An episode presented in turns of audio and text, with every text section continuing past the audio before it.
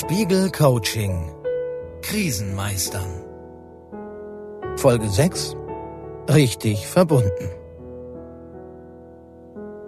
Optimismus, Achtsamkeit, geistige Flexibilität, positive Erfahrungen, soziale Verbundenheit und aktives Handeln. All das sind Eigenschaften und Verhaltensweisen, die für Krisen rüsten. Sie lassen sich aber auch trainieren und ausbauen.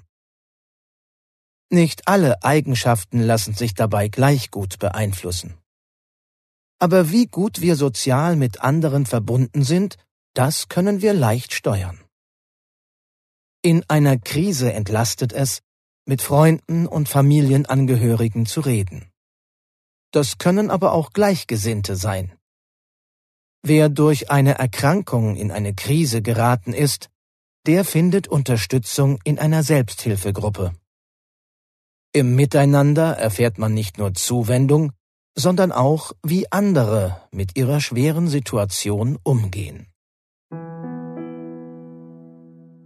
Die US-amerikanische Psychologin Amy Werner hat die Lebensläufe von 686 Kindern auf einer hawaiianischen Insel verfolgt. Ein Teil der Kinder wuchs in schwierigen Verhältnissen auf, in Armut oder wurde vernachlässigt. Trotzdem fand ein Drittel dieser Kinder später seinen Platz in Beruf und Gesellschaft und war seelisch gesund. Wie lässt sich das erklären? Der Schlüssel war eine enge Beziehung, mitunter nur zu einer einzigen unterstützenden Bezugsperson. Diese wirkte stärker als die ungünstigen Lebensumstände. Wer sich belastet fühlt, dem hilft das Gefühl, zu anderen oder zur Welt dazuzugehören.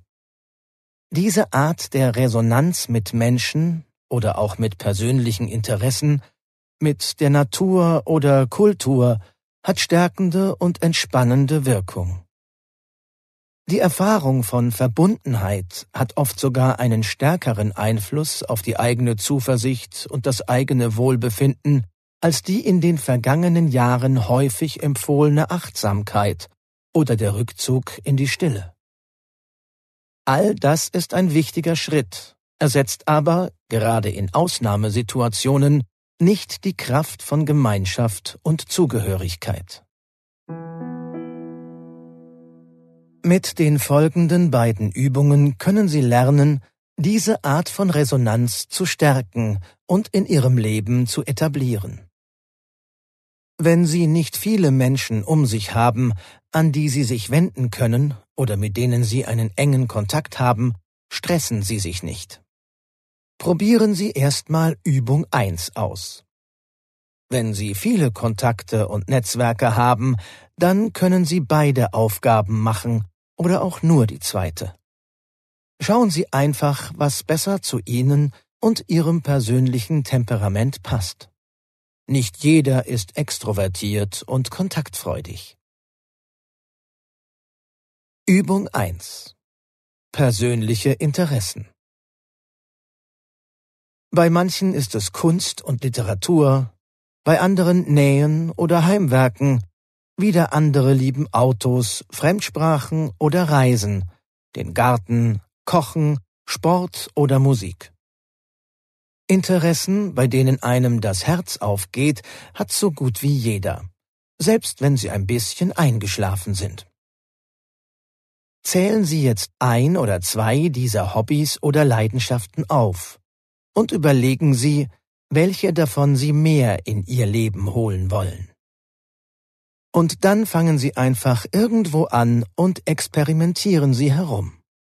Sie können eine Fernreise planen und dafür Reiseführer lesen oder sich mit anderen Reisefans im Netz austauschen, bevor sie starten. Suchen Sie Wege, wie Sie mit Ihrer Leidenschaft verbunden bleiben. Und versuchen Sie, über die nächsten Wochen dieses Coachings sich jede Woche an zwei oder drei Tagen mit Ihrem Interessensgebiet oder Hobby zu beschäftigen.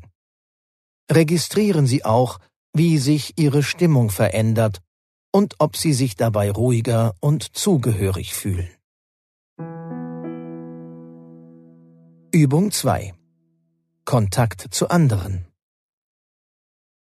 Ein langes Telefonat mit einer Freundin per Skype. Ein Treffen mit Verwandten. Ein Plausch mit einem Nachbarn vorm Briefkasten oder von Balkon zu Balkon. Genießen Sie in den nächsten Tagen alle sozialen Kontakte ganz bewusst. Gestalten Sie die Begegnungen so, dass Sie von den anderen ein wenig mehr mitbekommen als beim schnellen Smalltalk und diese von Ihnen auch mehr erfahren.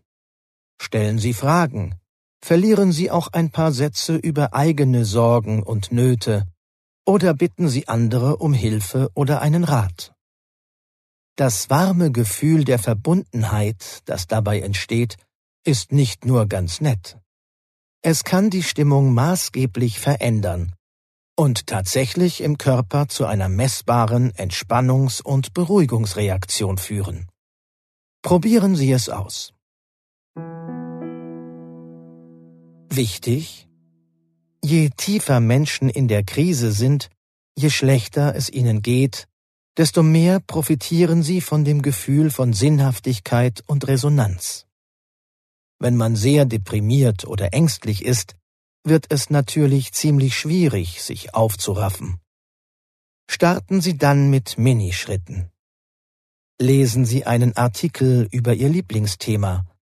Blättern Sie einen Bildband durch. Reden Sie mit nur einer Person, die Sie mögen. Und spüren Sie die Wirkung. Eine Krise zu bewältigen setzt voraus, dass man die schwierige Situation akzeptiert, also annimmt. Wie man Akzeptanz lernt, zeigt die nächste Folge des Coachings. Spiegel Coaching Krisenmeistern